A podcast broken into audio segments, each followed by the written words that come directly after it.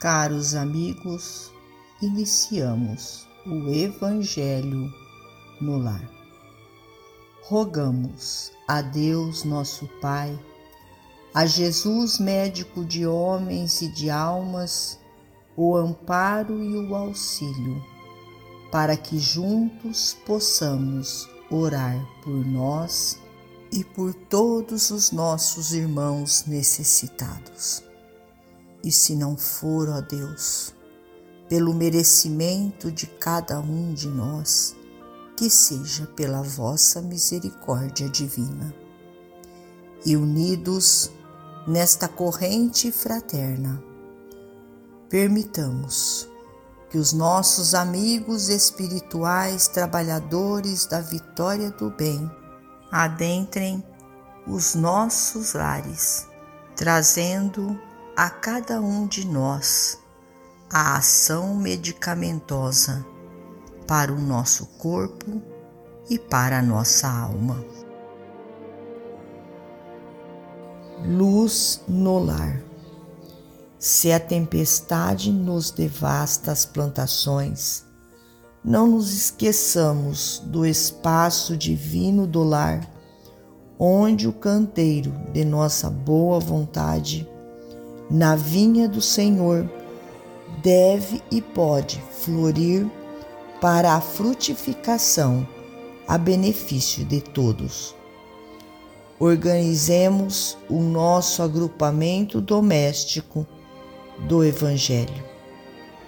O lar é o coração do organismo social.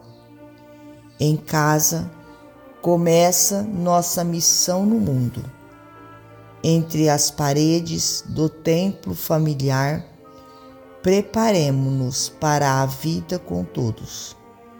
Seremos lá fora, no grande espaço da experiência pública, o prosseguimento daquilo que já somos na intimidade de nós mesmos. Fujamos a frustração espiritual e busquemos no relicário doméstico o sublime cultivo dos nossos ideais com Jesus. O Evangelho foi iniciado na manjedoura e demorou-se na casa humilde e operosa de Nazaré antes de espalhar-se pelo mundo.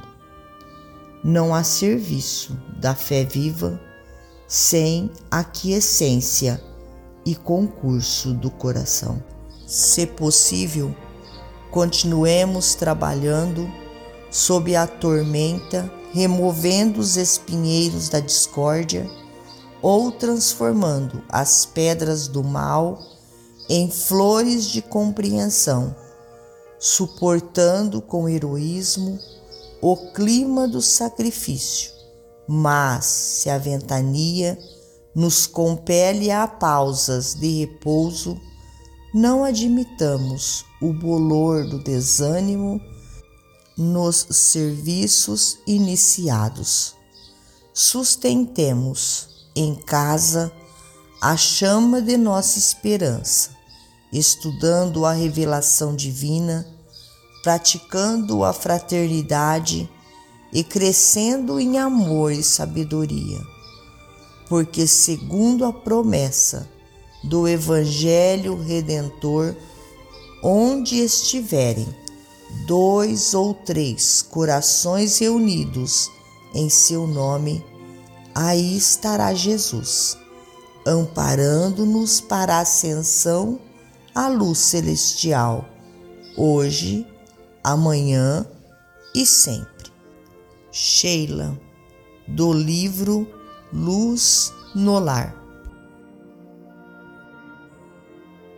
Finalizamos a mais um Evangelho no Lar.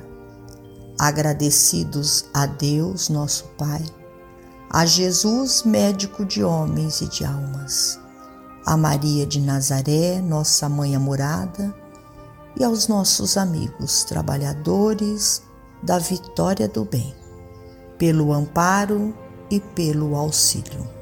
Fiquem todos com Jesus e até amanhã, se Deus assim o permitir.